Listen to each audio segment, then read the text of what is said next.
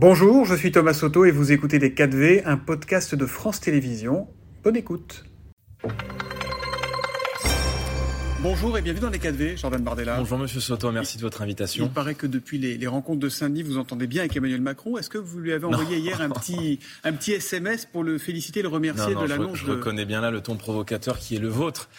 Euh, vous m'interrogez donc sur les annonces euh, d'Emmanuel Macron sur la sécurité, notamment sur ces brigades. 238 brigades de gendarmerie. Gendarmerie. Monsieur Macron est un beau parleur du déclin de notre pays, puisque Monsieur Macron a annoncé pour la huitième fois euh, depuis janvier 2022, par son intermédiaire ou celle de son gouvernement, ces brigades de gendarmerie. Et euh, il ne faut pas être dupe de ces effets de communication, puisqu'elles sont à nuancer. Vous, ne croyez pas qu'il y aura dans les faits 238 nouvelles brigades d'ici 2027 Écoutez, Julien Audoul, qui est député de Lyon, m'informe que euh, dans son département, c'est une ancienne caserne de gendarmerie qui a été fermée, une brigade qui a été fermée fixe et qui va être remplacée et rouverte par une brigade mobile. Donc ces annonces sont à nuancer. Évidemment que le renfort des moyens de sécurité va dans le bon sens. 3500 gendarmes de plus sur le terrain. Dit Mais Monsieur Soto, pourquoi ces annonces là euh, du président de la République? Parce que parce qu'il faut de l'ordre et de la sécurité. Non, parce que ont été publiés il y a quelques jours les résultats absolument accablants euh, et les chiffres de l'insécurité qui ont été publiés par le ministère de l'Intérieur, ils sont encore une fois accablants. Depuis 2017, les coûts et blessures ont augmenté de 45% dans notre pays. Et il y a eu en, 2022 212 000 cambriolage. Et c'est bien pour ça qu'il dit qu'il y a un besoin d'ordre et de sécurité. Précisément. Il faut un investissement historique, remettre du bleu sur le terrain, c'est ce que vous demandez en permanence. Mais tout, ça, mais tout ça est très bien, Monsieur Soto. Mais il ne faut pas oublier que Monsieur Macron, il a un bilan et que son bilan aujourd'hui, c'est que précisément, il n'y a plus aucun territoire dans notre société, plus aucun Français, plus aucune Française qui est épargné par la violence et la montée de euh, l'insécurité. Alors il faut deux choses. Il faut d'abord, un, le retour de l'autorité. Il faut deuxièmement un sursaut pénal. Parce que vous pouvez mettre autant de policiers, autant de bleus que vous souhaitez. Si on ne fait pas un, tournant pénal aujourd'hui, eh bien, on n'enrayera pas la spirale de la violence dans notre société. Premièrement, l'atteinte à l'intégrité. C'est quoi le, tournant pénal qu'il faut faire? Parce que le budget de la, justice augmente comme jamais pour le coup. L'atteinte à l'intégrité physique doit retrouver un caractère sacré. Nous souhaitons mettre fin aux aménagements de peine pour toutes les peines de prison prononcées au-delà de six mois fermes. Deuxièmement, il faut rétablir Donc, il faut des construire davantage peines minimales. Il faut surtout, et j'y viendrai, expulser les délinquants et criminels étrangers, dont on sait que 25% de détenus aujourd'hui dans nos prisons sont des étrangers. L'immigration est un vecteur de l'insécurité aujourd'hui dans notre société, notamment s'agissant de la délinquance de rue. Et nous souhaitons, et, j'en termine sur mes mesures, euh, euh, euh, le retour de peine minimale et de peine plancher, parce qu'il existe aujourd'hui des peines maximales dans notre droit. Et on a recours trop souvent dans les décisions de justice à des alternatives à l'incarcération. Moi, je pense qu'en matière de violence, et notamment contre les personnes, eh bien, la mesure privative de de liberté doit non pas être une exception, mais redevenir une norme. L'autorité, la sévérité. vous êtes quand même content qu'il y ait, je vous repose la question, parce qu'il y ait 238 nouvelles brigades de gendarmerie ou pas? Évidemment que je suis content ah qu'il y bah ait des brigades de gendarmerie en plus. Mais si vous pensez que euh, ces quelques annonces qui ont été faites des dizaines de fois par le mm. président de la République vont permettre euh, aux femmes de France de sortir en sécurité, de permettre euh, aux parents de ne plus avoir peur quand leur enfant prend le métro ou le RER e le soir, mm. vous vous trompez. Parce que si on n'agit pas aujourd'hui sur les causes quand on met des gendarmes, on traite les conséquences, il faut les mettre. Mais il faut surtout s'attaquer Il y a des problèmes d'insécurité en France, personne ne le dit. On n'est quand même pas en guerre civile. Là, je vous écoute, j'ai l'impression que c'est la guerre partout. là. 1000 agressions par jour, monsieur Soto. 580 cambriolages par jour. Une agression gratuite toutes les 44 secondes dans notre pays. Si pour vous ce n'est pas un état d'urgence, alors nous ne sommes pas d'accord. On évoquait Saint-Denis. Est-ce que vous irez à Saint-Denis pour le deuxième acte des entretiens avec le chef de l'État prévu à ce jour le 30 octobre, soit deux mois jour pour jour après le premier rendez-vous? Vous irez ou pas? Pour y faire quoi? Moi, c'est la question que je pose au chef de l'État. Le chef de l'État a reçu les représentants des formations politiques à la rentrée de septembre pour définir un agenda mmh. politique pour la rentrée. Je lui ai demandé deux choses. Je lui ai demandé premièrement un geste significatif pour le pouvoir d'achat. Parce que l'urgence de la fin du mois, c'est l'inquiétude aujourd'hui de tous les Français qui nous regardent, de la France qui bosse, des Français qui travaillent dur et des Français qui n'arrivent plus bien souvent à se déplacer ou à se chauffer parce que l'énergie est trop chère. Et je lui ai notamment demandé une baisse de la TVA de 20% à 5,5% sur le carburant Parce que euh, quand on a 60% de taxes sur l'essence, on peut. Oui, mais il y a 60% de taxes sur les carburants. et je crois que cet argent doit être votre programme à chaque question, mais c'est pas du tout la même. Est-ce que vous irez, oui ou non, à Saint-Denis le 30, 30 euh, octobre? Mm, Vous m'avez posé la question, je vous ai répondu. Pour y faire quoi? Pour l'instant, je n'ai pas reçu d'invitation. Et si je devais recevoir une invitation, je demanderais encore une fois la raison de cette convocation. Mm. Et la deuxième chose que je lui ai demandé, c'est un référendum sur l'immigration le jour des élections européennes. Vous êtes justement à la tête de la liste RN pour les prochaines européennes. Ce sera le 9 juin. Mais avant ça, il se pourrait bien que votre parti et sa candidate naturelle à la présidentielle, comme elle se définit, Marine Le Pen, ait rendu avec la justice, puisque le parquet de Paris a requis un, procès euh, devant le tribunal correctionnel pour 27 personnes, dont Marine Le Pen. Euh, en gros, c'est l'affaire des assistants parlementaires européens qui auraient travaillé non pas pour le, pour le Parlement européen, mais pour le parti, le MoDem dans la même situation, LFI dans la même situation. Est-ce que ça vous inquiète? Non. Tous les partis politiques aujourd'hui, enfin les, tous les blocs politiques, à savoir la NUPES, la majorité présidentielle et le Rassemblement national, sont confrontés à une, différence d'appréciation avec le Parlement européen sur le rôle des assistants mmh. parlementaires.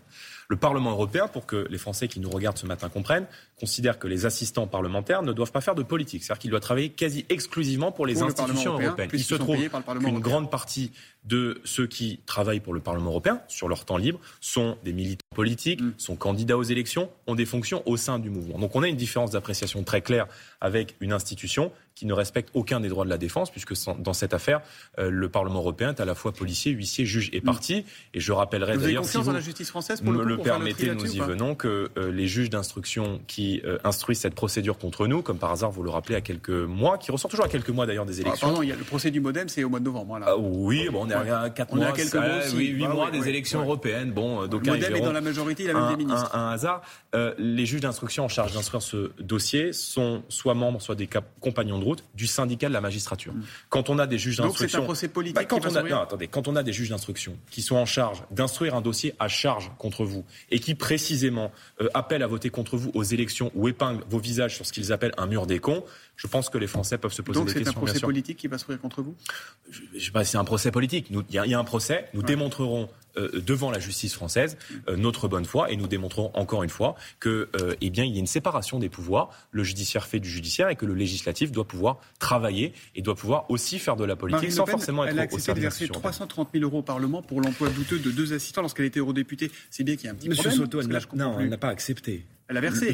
le Parlement européen ne lui a pas donné le choix, puisque le Parlement européen, sans passer par la justice en l'occurrence, prélève directement sur le compte bancaire, euh, en l'occurrence d'anciens députés européens comme Marine Le Pen, la somme qu'elle estime lui devoir être due. Donc, encore une fois, je vous dis, le Parlement européen se met à la place de la justice dans cette affaire. Et, je veux bien euh, que les gens qui nous regardent ce matin aient bien conscience que cette différence d'appréciation que nous avons sur le rôle de l'assistant parlementaire, il concerne le Rassemblement national, mais aussi le bloc de la majorité d'Emmanuel Macron et euh, la NUPES. Ce Donc c'est en fait une procédure contre les partis politiques français. Jordan Bardella, comme il y a cinq ans, vous allez donc mener la liste RN aux européennes. Et déjà dans la majorité, le chef du parti Renaissance, Stéphane Séjourné, vous accuse de vouloir nationaliser, de vouloir voler le débat européen. Est-ce que pour vous, ces européennes qui viennent en juin, c'est un sujet franco-français? Je pense que ce sont les élections intermédiaires. Est-ce que c'est un référendum D'abord, bah, ce sont les élections intermédiaires euh, du quinquennat d'Emmanuel Macron. Et euh, M. Séjourné, qui est patron du parti présidentiel, a précisément convié euh, ce week-end, lors de la rentrée du parti Renaissance en Nouvelle-Aquitaine, la présidente de la Commission européenne, Mme van der Leyen. C'est donc bien que M. Macron se veut être à la fois le comptable de son propre bilan, mais aussi du bilan de Mme van der, van der Leyen et de l'Union européenne. M. Macron, il nous dit quoi par cette invitation? Il nous dit que la répartition obligatoire des migrants dans les villes et les villages français qu'impose l'Union européenne, c'est lui. Il nous dit que l'écologie punitive qui est imposée aux classes moyennes par la fin à venir des moteurs thermiques, c'est lui. Il nous dit que euh, euh, précisément la stratégie de décroissance agricole qui fragilise notre agriculture et donc notre souveraineté alimentaire dans laquelle est engagée l'Union européenne et contre laquelle je me bats tous les jours au Parlement européen, pour sanctionner Emmanuel Macron. C'est un vote pour sanctionner à la fois Emmanuel Macron qui mène une position toujours plus dure à l'égard du français et euh, Vous savez qui a dit ça ou pas Et euh, Madame van der Leyen. Vous savez qui a dit ça Il se trompe d'élection, Jordan Bardella. Ce ne sont pas des élections de mid-term. Oui, je le sais, mais allez-y. Bah, c'est Marion Maréchal.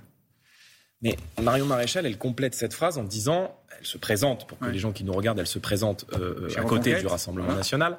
elle est aujourd'hui donnée à, 6%, nous sommes donnés en tête de ces élections européennes. Elle dit, mon but n'est pas d'arriver... Vous avez la confiance, hein, vous, ce matin bah, écoutez, vous m'invitez, je viens répondre à vos, questions dans la joie à la bonne humeur, mais, mais Marion Maréchal ajoute, mon but n'est pas d'arriver premier. Nous, quand on se présente à une élection, c'est pour arriver premier. Mhm. Et aujourd'hui, le Rassemblement national est donné gagnant non seulement de ces élections européennes, mais aussi de la prochaine élection présidentielle. Donc moi, je souhaite que tous les patriotes, je souhaite que Mali soit précisément la jonction de tous les patriotes pour permettre à tous les Français qu'ils viennent de droite ou de gauche, qui aiment profondément notre pays et qui veulent préparer l'après-Macron à venir nous rejoindre et précisément à travailler avec nous. Est-ce que vous siégerez les eurodéputés RN aux côtés du parti de Viktor Orban, le Premier ministre hongrois? Nous avons des discussions avec euh, différents partis. Aujourd'hui, euh, euh, M. Orban est sorti du PPE, le parti de la mmh. droite européenne. Il est aujourd'hui indépendant au sein de l'hémicycle. Nous avons des liens de toute manière qu'on siège dans le même Marine groupe, qu'on siège pas dans le même groupe. Par lui Marine Le Pen s'est rendue à, Budapest pour rencontrer à la fois la, première ministre, le premier ministre, pardonnez-moi, hongrois et la présidente euh, Katalin Novak. Donc, on travaille aujourd'hui avec l'ensemble des partis politiques sur la scène européenne, d'abord pour réconcilier la France avec l'esprit de l'Europe des nations. Parce qu'Emmanuel Macron, précisément sur la scène européenne, Orban, c'est un dirigeant qui revendique l'exercice d'une euh, démocratie euh, illibérale, qui assume son autoritarisme. Pays européens. Euh, il est à l'origine d'une loi pour contrôler les médias. Il a réduit tous les contre-pouvoirs. Il a interdit que l'homosexualité soit évoquée devant les moins de 18 ans. Mais, il est contre l'IVG. Je me permets de vous couper. C'est vraiment avec ces gens-là que vous voulez travailler Mais monsieur, pardon, monsieur Soto, je me permets de vous couper. mais en fait, c'est le problème des Hongrois. Je veux dire, euh, ah Monsieur Orban, il a été élu par le peuple hongrois. Donc précisément, euh, euh, nous, à la tête de l'État, nous travaillerons avec les représentants légitimement élus par le peuple hongrois. et précisément, on peut avoir envie de travailler. Exemple.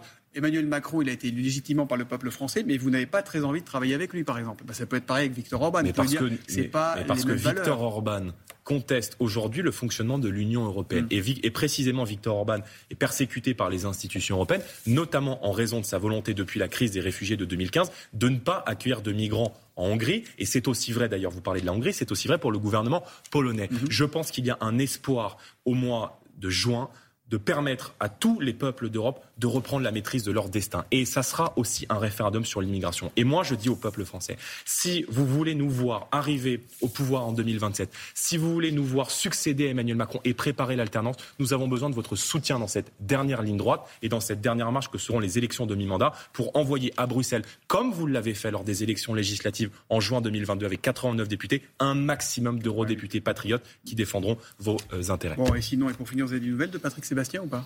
Pourquoi? Bah, Vous n'avez pas vu Il a dit qu'il avait des sympathies pour Fabien Roussel et pour Jordan Bardella. Il dit ça ne veut pas dire que je vais voter pour eux. Mais... Bah, écoutez, je m'en réjouis. J'apprécie beaucoup Patrick Sébastien. J'apprécie aussi ses valeurs humaines et je pense. que vous voulez ouvrir votre liste aux européennes. vous pourriez ouvrir à Je ou pas? pense. Je ne crois pas qu'il ait envie de faire la politique. Et je pense surtout que Patrick Sébastien euh, euh, porte et a porté la voix euh, de toute cette France qu'on n'entend jamais.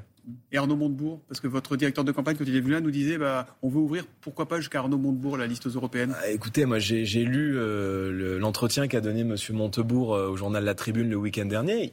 Il, est un fervent défenseur du patriotisme économique. Et vous vous parlez euh, Si demain, je ne lui parle pas personnellement, mais, mais, mais, mais moi je veux rassembler tous les Français. Si demain il souhaite mettre son énergie à contribution du projet de redressement national, notamment sur le patriotisme économique que nous mettrons en œuvre, il est évidemment le bienvenu, comme tous les Français, d'où qu'ils viennent d'ailleurs, quel que soit leur choix politique passé, leur origine ou leur religion. Merci Jean-Baptiste Bardella. Merci M. Soto. Bonne journée à vous. C'était Les 4V, un podcast de France Télévisions. S'il vous a plu, n'hésitez surtout pas à vous abonner. Vous pouvez également retrouver tous les replays en vidéo sur France.tv.